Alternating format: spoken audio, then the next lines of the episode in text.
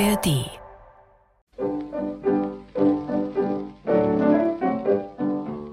Der ewige Friede. Aufnahme für Radio München 1947, geschrieben vermutlich schon Ende 1945 oder Anfang 46. Der Krieg war vorbei, aber das Atomzeitalter hatte begonnen. Für den einst erfolgsverwöhnten Karl Valentin, bei dem es auch um die beruflichen Aussichten schlecht bestellt war, Grund genug, um in einen allgemeinen, düsteren, fast zynischen Pessimismus zu verfallen. Grüß Gott, Frau Meier. Ah, grüß Gott, Herr Huber. Wo war, waren Sie beim Einkaufen? Was heißt einkaufen? Beim Anstellen war ich. Drei Stunden habe ich mich umsonst angestellt beim Bäcker. Dann waren Sie also eine Angestellte beim Bäcker. Haben Sie auch was bekommen? Ah, woher? Nix habe ich gekriegt. Da schauen Sie rein, mal Ihre Taschen. Kein Stückel Brot haben wir zu Hause. Also es ist zum Verzweifeln. Was heißt zum Verzweifeln, zum Verhungern? Wäre eigentlich der richtige Ausdruck. Ja. Aber das ist nur Übergang. Das ist nur Übergang. So, so. Das dauert vielleicht noch 10 bis 20 Jahre, bis die gesprengten Brücken wieder alle in Ordnung sind. Dann gibt's wieder alles, was unser Herz begehrt. So, so. Also dann müssen wir noch 20 Jahre lang hungern. Kann schon sein, aber dafür schmeckt's dann umso besser. Oder haben Sie noch nie das Sprichwort gehört, Hunger ist der beste Koch? Das ist ein nettes Sprichwort. Und im Gebet heißt's, unser tägliches Brot gib uns heute. Also da müssen wir dann eigentlich beten, unser tägliches Brot gib uns in 20 Jahren. Nein, es wird nicht so gefährlich werden. Nur ein Beispiel. Mein Neffe ist heute 15 Jahre. Der steht vor der Berufswahl. Was soll ich den Buben lernen lassen? N Hungerkünstler. Hungerkünstler soll er werden. Soll er werden? Na, er hat doch sehr viel Talent dazu. Da muss man gerade so staunen, wie der schon hungern kann. Und das ist noch dazu ein sehr einträglicher Beruf. Der ehemalige Hungerkünstler Suki hat in München im Jahre 1913 im Malteser ein Gastspiel gegeben. So? Da hat er 42 Tage gehungert und hat über 15.000 Mark nebenbei verdient. Um in dieser kurzen Zeit. Der Mann ist durch das Hungern ein reicher Mann geworden. Ja, ja, das kann schon sein. Aber schauen Sie, das sind Ausnahmen. Jeder kann das nicht. Was heißt jeder? Wir trainieren uns doch schon unfreiwillig auf diesen Beruf ein. Na, na, Herr Huber, also Sie sehen zu schwarz. Die Amerikaner bringen jetzt schon was her, warten Sie nur. Bei denen geht's schnell.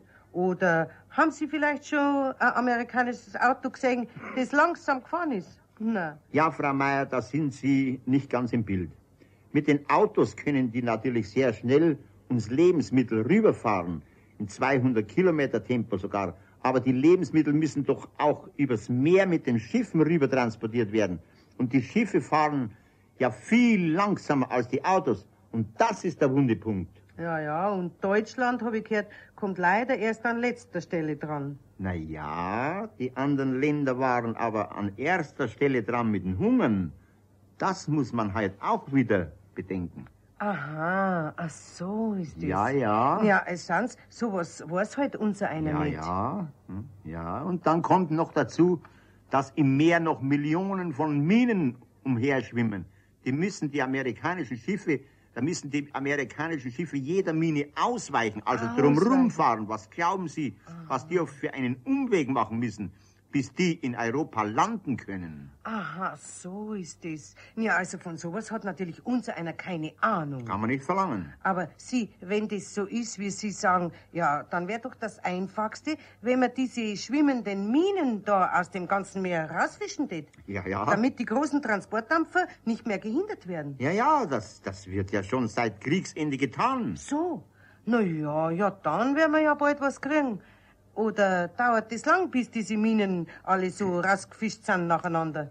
Ja, das kann viele, viele Jahrzehnte dauern, weil die unter Wasser schwimmen, diese Minen. So. Die, äh, die sieht man ja gar nicht. Das Was? ist möglich, dass solche Minen in 100 Jahren noch im Meer herumtreiben. Um Gottes Willen. Und so lang müssen wir noch hungern. Ja, mein Gott. Ja, warum haben's denn diese Minen ins Meer überhaupt reingeschmissen? Sehr einfach, damit die Schiffe an die Minen hinstoßen sollen und in die Luft fliegen. Was?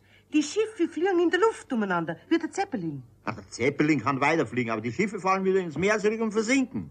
Mit den ganzen Nahrungsmitteln, die für Europa bestimmt sind. Natürlich. Ja, um Gottes Willen. Ja, wer hat denn diese gefährlichen Minen überhaupt erfunden? Das könnte ich Ihnen momentan gar nicht sagen. Aber das können Sie in Meyers Konversationslexikon Band M schon herausfinden. Ja, wir haben sogar ein Meyers Konfirmationslexikon, oder wie es heißt, daheim. Sieh, da schau ich halt gleich rein, wie dieser edle Erfinder heißt. Aber den, wenn ich gefunden hab, dem schreibe ich aber. So einen Brief hat der noch nicht gelesen. Regen Sie ihn nicht auf, Frau Meier. Schreiben Sie dem nicht, der diese Wasserbomben erfunden hat. Erstens lebt dieser Mann vielleicht gar nicht mehr. Und zweitens hat's ja der nur gut gemeint. So, gut gemeint. Also wenn einer so eine grausame Waffe erfindet, bravo, bravo. Na, Sie haben ja saubere Ansichten. Das verstehen Sie auch wieder nicht, Frau Meier. Das ist aber so. Das sehen Sie jetzt wieder an der Erfindung der Atombombe. Das ist doch eine wunderbare Sache. Diese Erfindung könnte uns den ewigen Frieden bringen. Ja, sind Sie denn übergeschnappt, Herr Huber. Ja, haben denn Sie in der Zeitung nicht gelesen von der furchtbaren Wirkung, die nur eine Atombombe verursacht?